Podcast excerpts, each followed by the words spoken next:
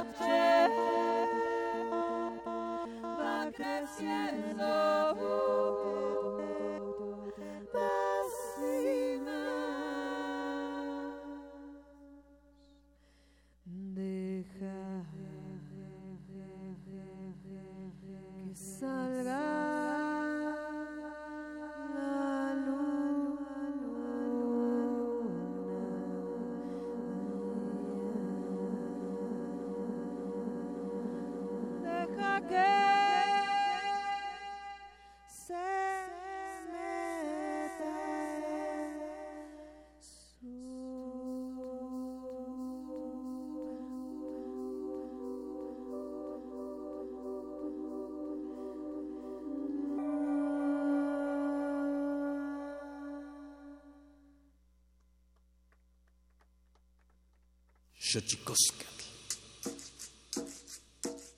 El collar de flores comienza a hilarse.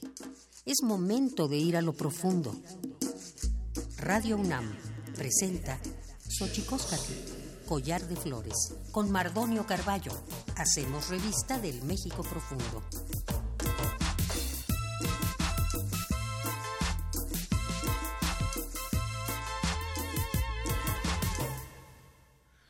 Ken itztoken tatamen guananame ichpocame telpocame siguapilme oquichpilme naye ni yolpaqui pampanica tihuelin timocaquimpani huejatepos tlahtoli tocan radio unan pani eh, tlen pilmeca tlahtoli tocan xochicoscatl eh, pani tipehualtise ni lunes ika, ika eh, kuali wan yehyektzin kuika tlen leika mochan tlen techtlahyokulianaman. Sí, hola, ¿qué tal? ¿Cómo están señoras, señores, niños, niñas?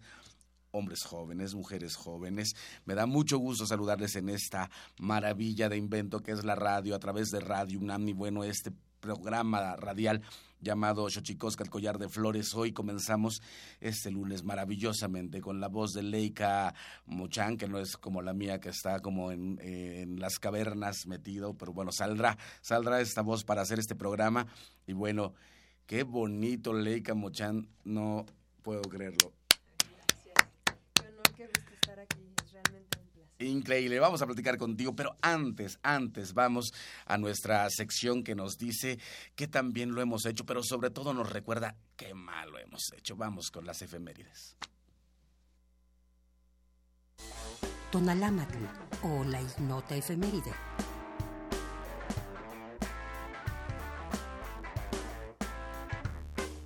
Tres 3 de diciembre de 1992, Día Internacional para las Personas con Discapacidad, para construir un mundo más inclusivo e igualitario, con apoyo a la dignidad, los derechos y el bienestar de quienes tienen capacidades diferentes. 4 de diciembre de 1860. Se decreta en México la Ley de Libertad de Cultos, para dar continuidad a las leyes de reforma, cuyo propósito fundamental fue la separación entre la Iglesia y el Estado, así como establecer las competencias de dichas instituciones y consolidar la independencia de la nación. 5 de diciembre de 2004, Día Internacional de los Voluntarios. Ocasión para que los voluntarios, las comunidades y las organizaciones hagan visible su contribución al desarrollo local, nacional e internacional. 6 de diciembre de 1810. Miguel Hidalgo declara en bando la libertad de los esclavos, eliminar los tributos que indígenas y castas pagaban y suprimir el uso de papel sellado en todos los negocios judiciales, documentos, escrituras y actuaciones. 7 de diciembre de 1987. El Papa Juan Pablo II y el Patriarca Dimitrios I firman una declaración común entre la Iglesia Católica y la Ortodoxa, donde se señala que las dos iglesias buscarán la defensa de la dignidad del hombre. 8 de diciembre de 1987. Los presidentes Ronald Reagan de Estados Unidos y Mikhail Gorbachev de Rusia firman el primer acuerdo para destruir misiles de corto y mediano alcance. 9 de diciembre de 2015, Día Internacional para la Conmemoración y Dignificación de las Víctimas del Crimen de Genocidio y la Prevención de este. Xochicoscatl.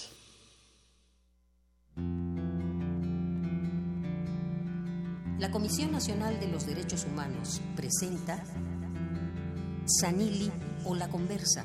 Quien tiene más saliva, traga más pinole.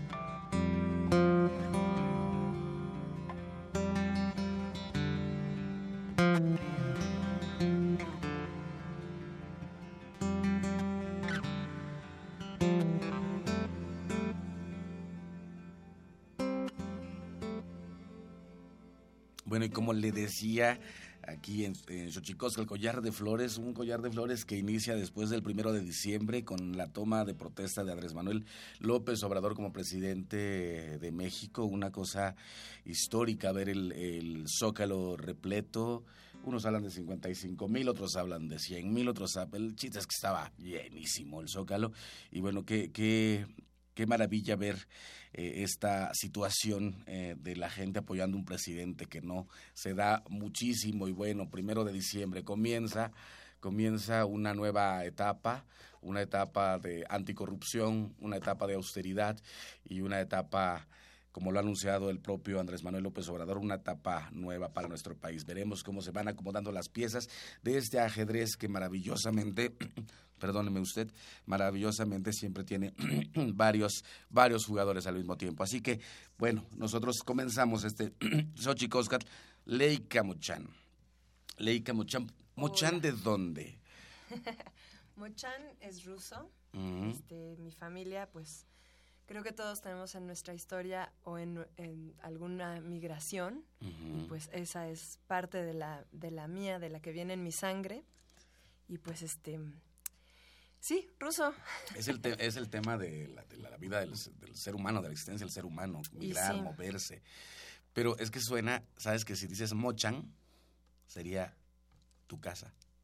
¿A poco? Ajá, en náhuatl. ¡Wow! ¡Qué Po- po- bonito! Mochan, ajá.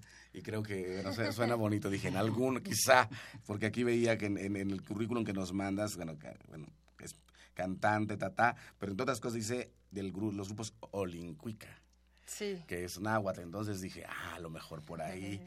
Eh, por ejemplo, la, la de Ampersand eh, tiene un nombre también en Wirrárica y eso, bueno, es increíble. Y también está con los, bueno, maravilloso, te decía, le decía a Leica Mochán para el público que nos escucha, que qué difícil hacer un clásico. José Alfredo Jiménez, cuando sale la luna, deja que salga la luna. ¿Qué, qué, cómo, ¿Cómo hacer eso, Leica? Pues en realidad eso es parte del material que ando preparando. Estoy preparando una, un, un, este, un disco cibernético que se, se llama este, Desde el ombligo de la luna, que es como Mm. tributo a varias canciones mexicanas, algunas pues algunas rancheras, algunas un poco más nuevas del personal de Rodrigo González, de así, pero todas en versiones pues así hechas en mi, en mi estilo musical este como de loops de varias voces y así. Y de hecho este disco está bien padre porque justo no canto tanto yo, yo hago como el acompañamiento vocal y más bien invité a varias cantantes nuevas que admiro mucho a hacer las las bueno, la voz principal, pues, ¿no? Yo hago más el acompañamiento, entonces pues es un material que estoy preparando que yo espero lograr sacar ya sea diciembre o enero, febrero y pues esa de Deja que salga la luna es como una de las emblemáticas y pues es desde el ombligo de la luna justo Mm. porque México Qué maravilla. Porque además, ah, déjame decirte que eh, cu- eh, cuando sale la luna es de mis temas favoritos. Me parece el gran, gran poema eh, de José Alfredo Jiménez. Pero ya que nos estás diciendo, dinos el chisme completo. ¿Quiénes están de invitadas? De invitadas, pues cantaron Jenny Bujan, Claudia Arellanos Larragoiti, está mm, Silvana Estrada, Valentina Marentes, que es Mm. una muy jovencita increíble que canta, que bueno, la tienen que escuchar, si no la han escuchado. Canta Laura Murcia, canta Iraida, obviamente. Obvio, saludos a la maestra Iraida desde Radio UNAM. A ver cuándo vienes, Iraida, si nos estás escuchando. Este, y bueno, es, es también en el formato que últimamente me estaba presentando más, que es con bajo y, y metal. O sea, algunas son bajo y trombón, otras bajo y sax, otras bajo y clarinete, que es como Mm. pues el formato que últimamente me, me gusta más. Está también Guille del Castillo tocando el citarel en una pieza. Entonces, pues va a ser una, va a ser un material pues muy, muy ecléctico, muy, muy mexicano y muy ecléctico a la vez, ¿no? Y muy Qué maravilla. interesante. Y hablando de eclecticismo, está con nosotros Ángel Ruiz, licenciado en Desarrollo y Gestión Intercultural, eh, preespecializado en Ciencia, Tecnología y Sociedad por la UNAM, máster en Filosofía, Ciencia y Valores por Universidad. Pero vamos a empezar primero porque nos definas qué cosa es la carrera de Desarrollo y Gestión Cultural, Ángel, porque todo el mundo, o sea, Claro. tú- tú hace como que sabe. Claro. Eh, a ver, la licenciatura en Desarrollo y Gestión Intercultural esa fue una nueva apuesta de la UNAM. Eh, fue como de estas primeras licenciaturas nuevas eh, que querían hacer que la UNAM justo no se quedara como atrás en el conocimiento.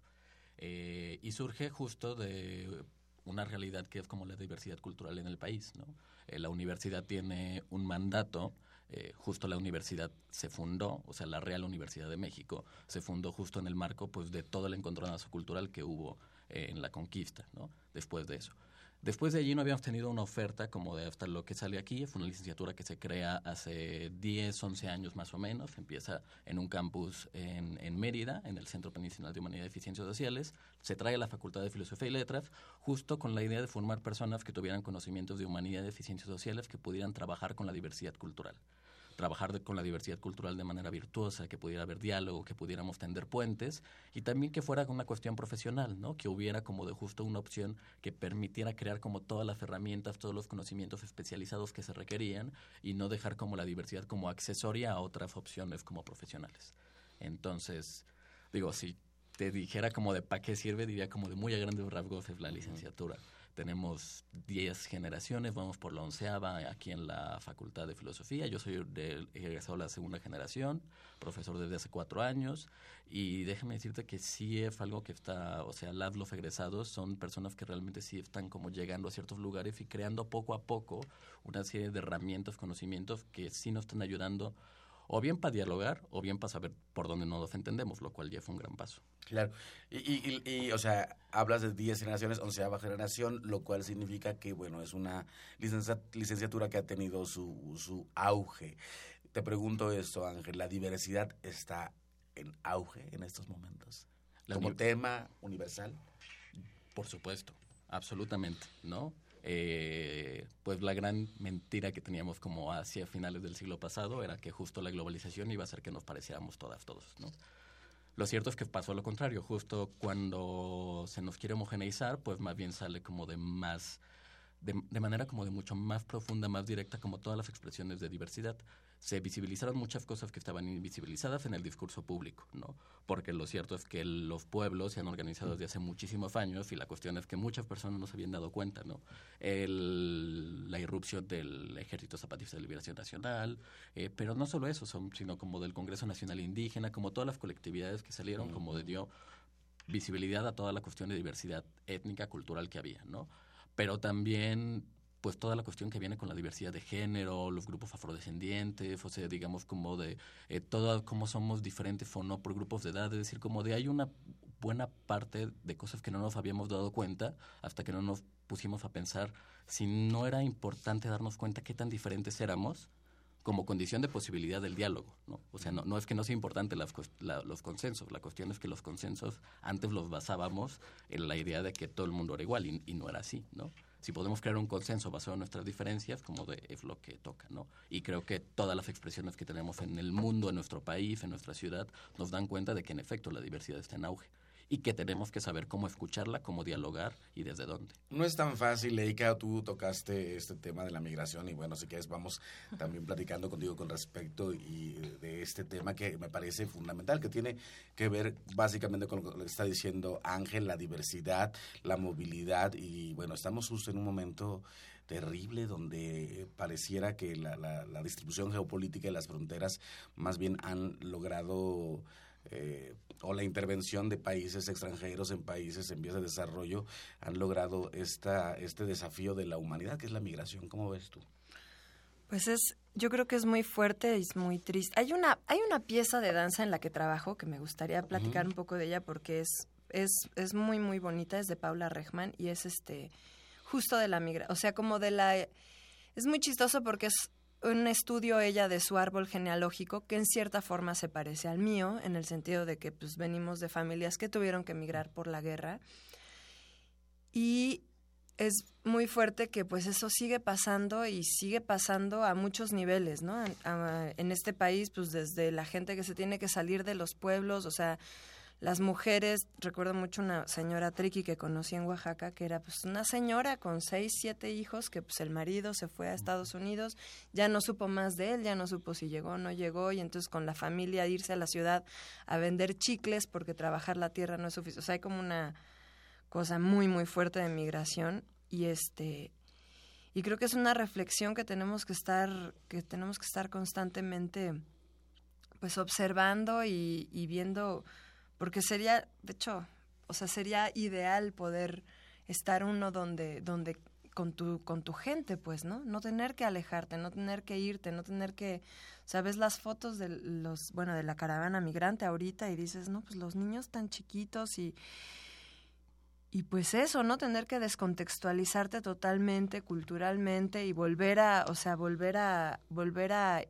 a, a sembrarte una identidad, pues, ¿no? A partir de la, a partir del mestizaje y a partir del cambio de lugar y entonces quién eres, eres lo que traes en la sangre o eres donde naciste o eres quien donde te tocó germinar, donde te toca, o eres lo que, lo que generas a tu alrededor, o cómo el entorno te, te moldea también, ¿no? Y te hace tener una cara ante, ante el, bueno, ante el mundo. ante el mundo. Ante Entonces la es muy- vida. exacto. es una entonces condición de vida. Es una condición, y es muy fuerte, pues, ¿no? Es muy fuerte ver cómo, o sea, hace poco veía un artículo que decía, ¿no? Esto de, ah, sí, o sea, Estados Unidos está quejando de, de la caravana migrante que viene, que finalmente viene por la violencia que hay ahí de las armas que ellos les vendieron, pues, ¿no? Entonces es como una cosa muy fuerte. Y en ese sentido eh, se convierte eh, Ángel Ruiz eh, la defensa en una cosa importante. Tú que te has especializado un poco en eso, en la defensa, territorio, cultural, etcétera, etcétera. Sí, eh, a ver, la tenemos un marco, pol- eh, un marco legal, un marco político como de increíble en nuestro país, ¿no? Es decir, tenemos uno de los mejores marcos en el mundo para, por ejemplo, acceso a la información, digamos como de, eh, gracias a reformas constitucionales, eh, tenemos, aunque no esté bien planteado en la ley, como del el acceso a consultas para, eh, de los pueblos en, en cuestiones territoriales. Tenemos un marco muy interesante, ¿no? Como de un, un marco eh, legal de género como de muy importante, pero la cuestión es que en realidad la defensa de los derechos eh, de manera profesional, o sea, como de, se ha elitizado muchísimo, ¿no? Es decir, como de hacer litigio estratégico es caro, ¿no? Ahora hacer acceso a la información es difícil, ¿no? Eh, los pueblos han marchado desde hace mucho tiempo haciendo como defensa de facto territorial, to- tom- a- a- tomando las herramientas que tienen a la mano y haciendo cosas increíbles con lo que tienen, ¿no? Un poco lo que yo me he dedicado como de como consultor independiente en el trabajo donde estoy en el Instituto de Liderazgo Simón de Beauvoir, es cómo podemos acercar esas herramientas que tiene un grupo de personas a los pueblos para hacer una sinergia de conocimientos y entonces a partir de ahí avanzar en la defensa de los derechos, ¿no? Porque pues pues es que no debería ser algo por lo que lucháramos tanto, pero es una realidad que tenemos, ¿no? Y, y esas herramientas como de tienen que bajar, o sea, se tienen que dejar de estar en la élite. El acceso a la información ahorita lo hacen la academia, lo hace el periodismo, como de, pero es una cosa que puede hacer cualquier persona en cualquier rincón del país. Cualquier persona le puede decir a su autoridad como de, oye, ah, llegó un proyecto de eólica aquí al Istmo de Tehuantepec, como de yo quiero saber quién lo autorizó, cuándo lo autorizó, qué dinero eh, se dieron y, y esas herramientas no están allí, ¿no? Entonces fue un poco lo que yo he hecho dentro de mis trabajos profesionales y fuera de ¿no? independientes, intentar que esas herramientas que tenemos en la academia, en otros lados, como de bajen, ¿no? Porque tienen que bajar. ¿Y cómo, cómo se puede hacer, este Ángel? Porque efectivamente, como bien dices, eh, decía Rodolfo Stavenhagen, citando seguramente a alguien más, que eh, decía que quien hace la ley hace la trampa. Es decir, eh, en este sentido tenemos un mecanismo que jurídico, legal, que puede o que da, digamos, unas herramientas increíbles para poder tener acceso a informaciones y esas cosas. Pero la, la cosa es cómo hacer que baje a la sociedad, que la sociedad esté informada y que pueda con estos, eh, con esas herramientas hacer frente a, a un esto que estamos diciendo a un mundo eh, pues brutal en términos eh, económicos, en tanto que el dinero es el jefe de todo. Tenemos que trabajar en campo, tenemos que trabajar en territorio. Es decir, como son cosas que no van... Tú puedes hacer el plan que quieras como de increíble para socializar las cosas a nivel territorio, pero si no vas a campo, si no tallereas, si no haces cosas con los pueblos, con las personas, esto no va a suceder. Porque aparte, justo los obstáculos que existen, o sea, de la mirada etnocéntrica, burocrática, que se hace detrás del escritorio, no logra ver como de los impedimentos reales que tiene la sociedad, justo porque no trabaja con ellas, con ellos, ¿no? Entonces tenemos que ir, tenemos que no sé, hacer una solicitud de acceso a la información con personas de nuevo en el Istmo de Tehuantepec en lengua indígena, de pronto para que nos demos cuenta que aunque por ley se tiene que traducir, eso no entra a tiempo, te mandan eh, una prórroga, que no entra en prórroga, porque justo como no entra la solicitud de acceso a la información porque está en lengua indígena y primero tienen que ver quién la traduce, te entra como de un mes después, o sea, como esa serie de cosas que sí que hace que la ley sea etnocéntrica como de, son invisibles, o sea, al mismo tiempo, para visibilizarlas, justo tienes que trabajar en territorio. Y tienes que trabajar bajo el supuesto de que las personas conocen su realidad, porque muchas veces también no trabajamos es como de, bueno, ¿para qué? ¿No? ¿Para qué vamos? Como de, sí, justo las personas son apáticas, no les interesan sus derechos, pero también hay que entender que el discurso de derechos es difícil de entender, o sea, es decir, como de, a ver, tienes derecho al, al, digamos, tienes derecho a la identidad cultural, ¿no? Tienes derecho a una vida libre de violencia, tienes derecho a una serie de cosas, pero la mayor parte de las personas en ese país es como de, ¿cómo que tengo derechos? Y todo el tiempo de lo que me doy cuenta es de lo que me, que me los están violentando, ¿no?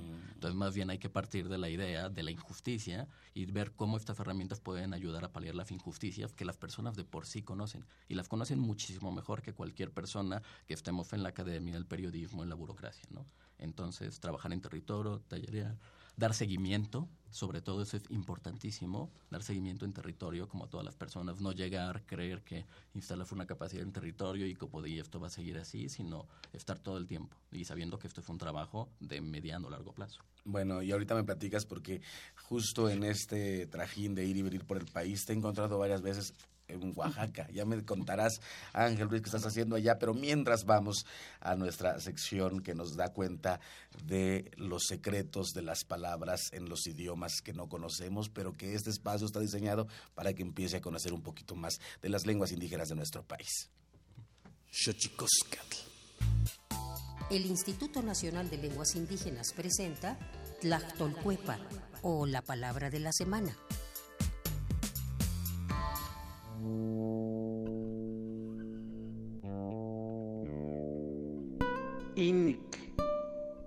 Esta es una expresión de origen Tenec que se utiliza para referirse a una o más personas de las cuales se desconoce su nombre, o cuando no se desea ser explícitos al referirse a ellos. El hombre, los hombres. El término es un sustantivo que en español puede traducirse como hombre. Viene de la familia lingüística maya o mayense y pertenece a la agrupación lingüística huasteca.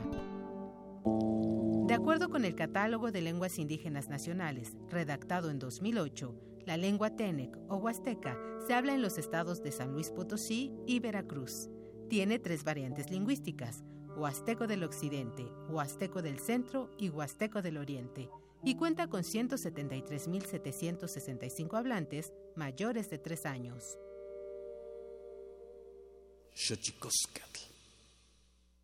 Pluriversos PUIC, un mundo culturalmente diverso. Espacio en colaboración con el Programa Universitario de Estudios de la Diversidad Cultural y la Interculturalidad.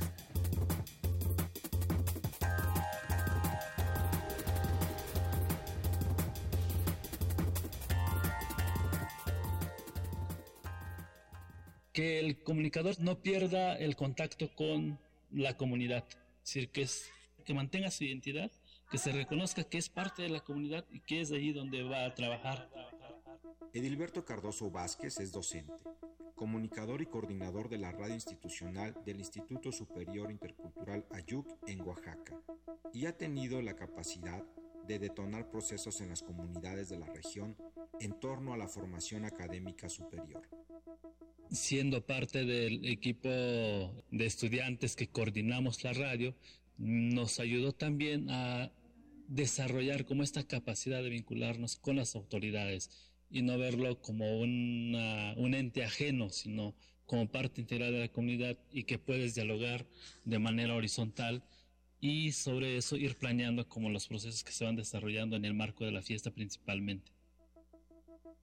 El proceso de diálogo y reconocimiento en el que la universidad participa con las autoridades ha fomentado el involucramiento de la comunidad en la toma de decisiones, abriendo espacios de vinculación.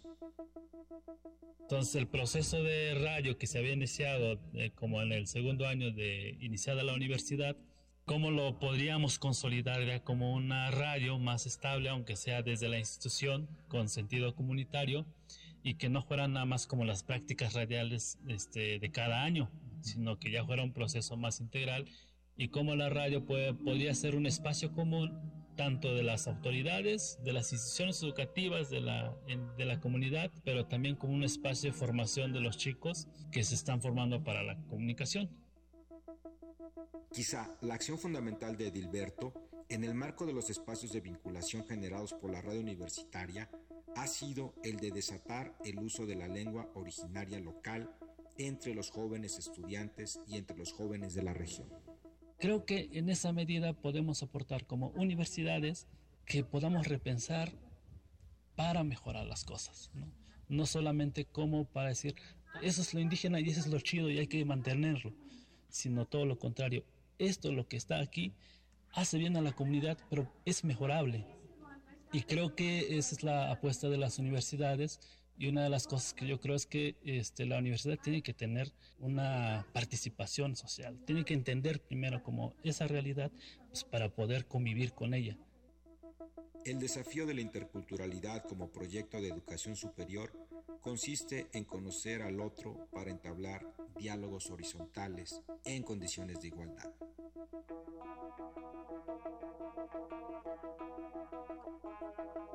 Shachikoskatl. Tum, pratum.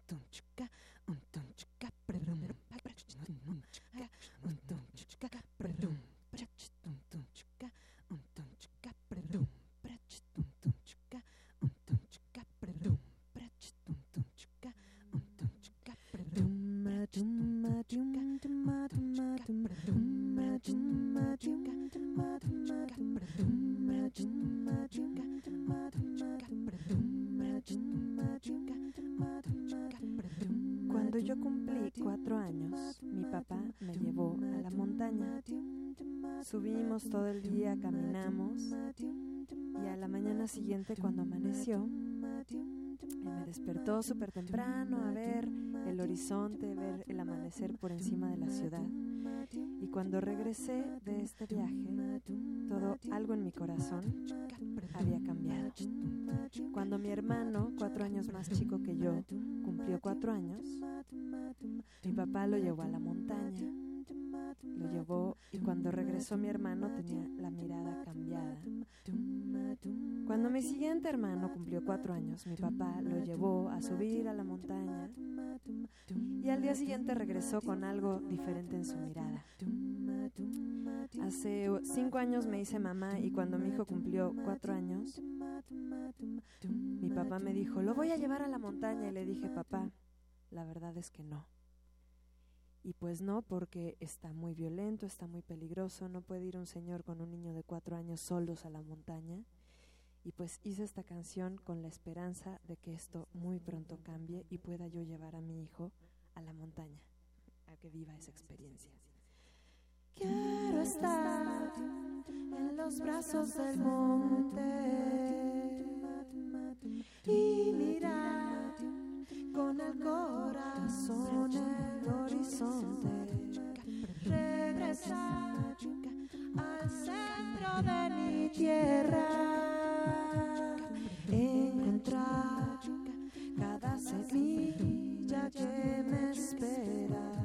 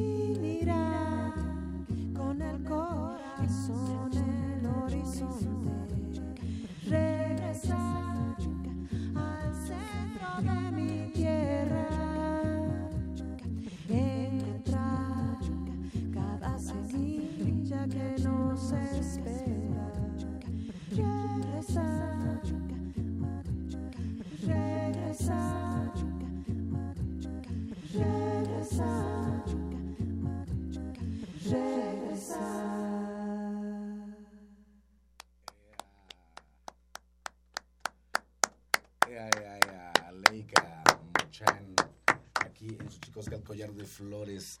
Qué, qué bonita pieza. Y sí, mira, todos hacemos votos para que este país tan hermoso, tan dolido, eh, tan violentado, pueda retomar caminos de paz y, y de amor. ¿Por qué no? Yo siempre digo que ahora a todo el mundo le cuesta trabajo hablar del amor y a mí me parece fundamental hablar del amor como posibilidad de construcción. Así que deseamos que tu hijo y tú vayan a la montaña. Ay, sí, por favor, muy pronto. Y a las cascadas, y yo sí pasé mi infancia y mi adolescencia así, de salir de la escuela, irte a caminar al monte y buscar, y la cascadita, y como subir a los árboles, y pues, y pues ya no tan fácil. Ya no Pues tan fácil. Ojalá sí ya. En esta formación de redes que estás haciendo, eh, Ángel, en esos recorridos que para ello tienes que hacer, este, ¿qué es lo que has visto en el país? Uf. Esa es una gran pregunta, como porque son muchas cosas. Dime una esperanzadora y dime una cosa terrible. Una esperanzadora que las personas conocen perfectamente lo que les pasa y que si tú das un empujoncito, eh, cataliza ciertas cosas, como de están logrando, como de cosas, eh, digamos, como de increíbles, ¿no? Dos ejemplos, ¿no? Eh, hace poco, justo donde después de que nos encontramos en la Feria Internacional del Libro de Oaxaca, yo iba regresando de unos talleres en el Istmo de Tehuantepec que habíamos hecho entre el Instituto de Liderazgo Simón de Beauvoir y el Instituto Nacional de Acceso a la Información y el Instituto de Transparencia de Oaxaca, ¿no? Y justo era unos talleres para instalar capacidades de acceso a la información en, redes de mujeres, ¿no? Eh, lo que nos dimos cuenta es como de que las mujeres mapearon eh, todos los problemas que tenían, como de eh, inseguridad, violencia, falta de acceso a la educación, falta de acceso a empleo, como de y de pronto mujeres que no se conocían, o sea, que no se conocían, que estaban, o sea, que se conocían como de del diario, pero que no se habían sentado a trabajar, de pronto dijeron como de, ah, entonces podemos sentarnos y podemos trabajar juntas y podemos hacer un plan de trabajo, sí. Era como, pero va a ser difícil porque va a llevar tiempo. Ah, no, ¿cómo, cómo que va a ser difícil, no? Y entonces empezaron a decir como de, a ver, la señora tal se encarga de esto, la señora tal se encarga de esto. Nos, nos eh, reunimos en, en un mes para ver qué pasan las cosas. Nos están mandando mensajes como de un, oye, ya llegaron las cosas, ¿cómo le seguimos? Es decir, que la capacidad organizativa, donde no ya está constituida, es una cosa donde tú enseñas una, una chispa y la llama brota, ¿no? Es decir, como de que el, y que el interés de las personas por trabajar estas cosas es increíble. De la otra cosa que me di cuenta, como de la cuestión que no está nada buena, es que realmente los procesos para que se logren las cosas son muy difíciles. Es decir, eh, un poco en el mismo sentido. Eh, trabajábamos con las personas, les decíamos como de, bueno, si tú, si tú tienes una solicitud de acceso a una información que te va a llegar en uno, tres meses, seis, dependiendo de si te vas al litigio porque la autoridad no te quiere dar la información y tiene que entrar otra autoridad a, responderte, de pronto nos demos cuenta de que realmente para que las personas puedan acceder a estos derechos como de es muy difícil y que por eso se queda dentro de una élite esto, ¿no? Las personas que tienen el dinero, el tiempo, el reconocimiento para hacerlo son los que lo hacen, ¿no? Un poco, de hecho, la chamba es lograr que esas dos cosas se intersecten, ¿no? Que este ímpetu de las personas se junte para poder derribar las trabas que existen. ¿Dónde te podemos localizar, eh, Ángel Ruiz, para la gente? Porque, digo, supongo que nos podrás dar algún tipo de asesoría para que la banda pues, se organice y pueda, en algún sentido, localizarte y que compartas tu experiencia sería una cosa rica. Claro, eh, pues les puedo pasar, digo, mi Twitter es arroba ruizangelte, eh, mi correo institucional dentro del Instituto de Liderazgo es angel.ruiz arroba ilsb.org.mx. Eh, también me pueden contactar personalmente como de, para algún otro tipo de cosa. Mi correo es angel.ruizte arroba outlook.com y pues para lo que ustedes necesiten. Yo ahorita estoy en el Instituto de Liderazgo Simón de Goba, que es donde es una institución que ha intentado como hacer este tipo de cosas, ¿no? Eh, pero que realmente si se quiere escalar a otro nivel, como de podría ser mucho más transversal. Lo cual es, es, es sin duda importantísimo. Leica, tú, tus redes sociales. Eh, pues en casi todos es, lugares estoy como Leica Mochan, en Facebook, en Twitter, en Leica Mochan con I latina y K de kilo. En Instagram, Leica Loica. Y pues así. ¿Para cuándo tu nuevo disco? Ay, no sé, yo espero que muy pronto, pero pues luego no es, no es tan fácil como uno quisiera. Pero ahí va, ahí va. Ya está prácticamente, me falta bordar un poquito. Ok.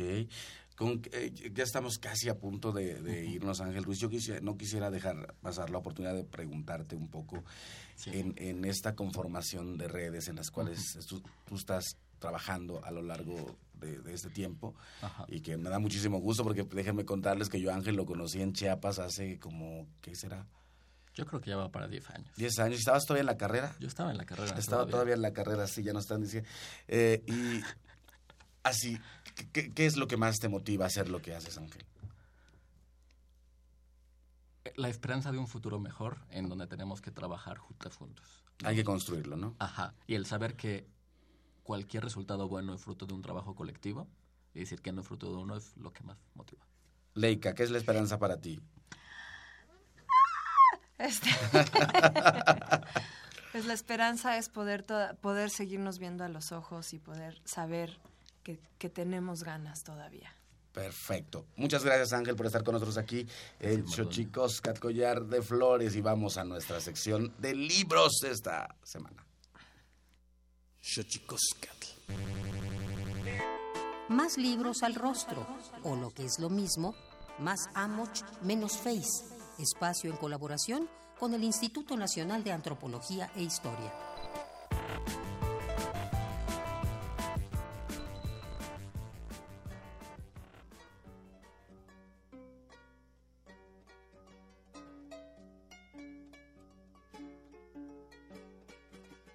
Te hablaremos sobre el disco Xochipitzawa, Flor Menudita, del corazón al altar, música y cantos de los pueblos nahuas. Hablar de la Xochipitzawa es hablar de una pieza clásica entre los pueblos nahuas. Las piezas seleccionadas para este fonograma son interpretadas con varios tipos de instrumentación, siempre en función de la época en que fueron grabados, con la región y con la ocasión musical. Así, los repertorios van desde cantos a capela y guitarra, pasando por el trío huasteco y dotaciones de arpas, violines, jaranas y medias jaranas, llegando incluso a la banda de aliento, con ritmos tradicionales y de cumbia. Su importancia radica en que son representativas de diversas épocas, como las grabaciones realizadas por Raúl Guerrero y Raúl Helmer, entre las cuales tenemos piezas fechadas hace más de 40 años. Otras, como las de Martín Audelo y María Eugenia Jurado, son recientes. Este trabajo nos lleva por varios estados de la República, pues si bien se sabe que la Xochipitzagua es una pieza clásica entre los pueblos nahuas de la Ciudad de México, de Morelos, de Puebla, de Hidalgo y de Veracruz, se comprueba que el área de influencia es mucho más amplia. Alcanza a comunidades otomíes de la Huasteca hidalguense y nahuas de la Potosina. Te recomendamos escuchar Xochipitzagua, Flor Menudita, del corazón al altar, música y cantos de los pueblos nahuas, de la colección Testimonio Musical de México, Encuéntralo en librerías Educal y tiendas y librerías del Instituto Nacional de Antropología e Historia.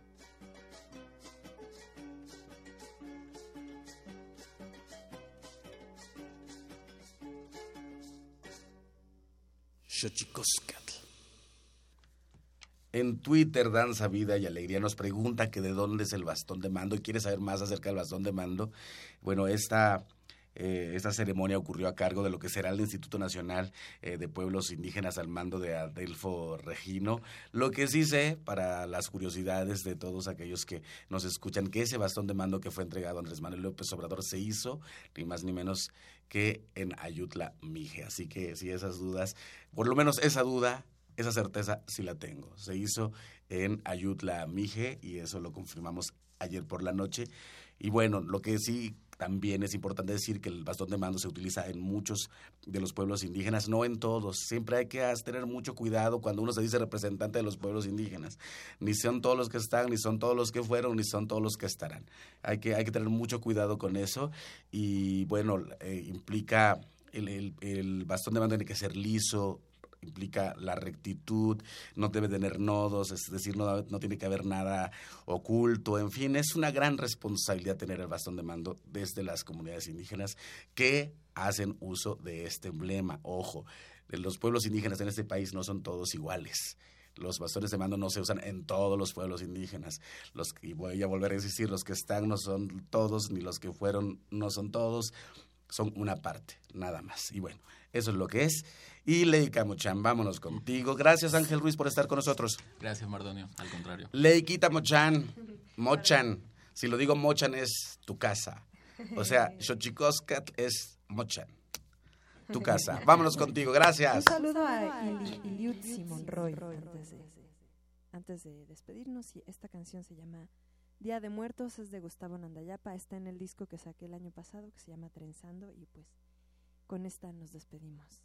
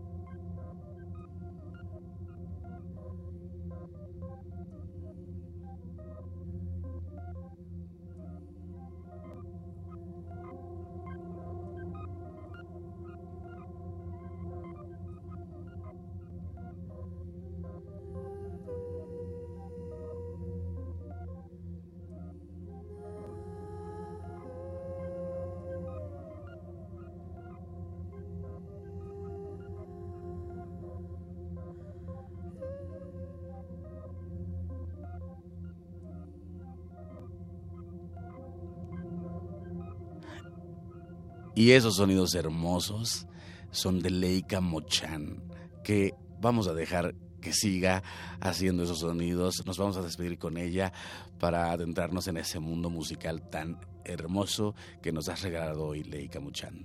Vámonos. Las escamatimia, timomela, guampanchi, cueito, nati, chicago, tlachtol.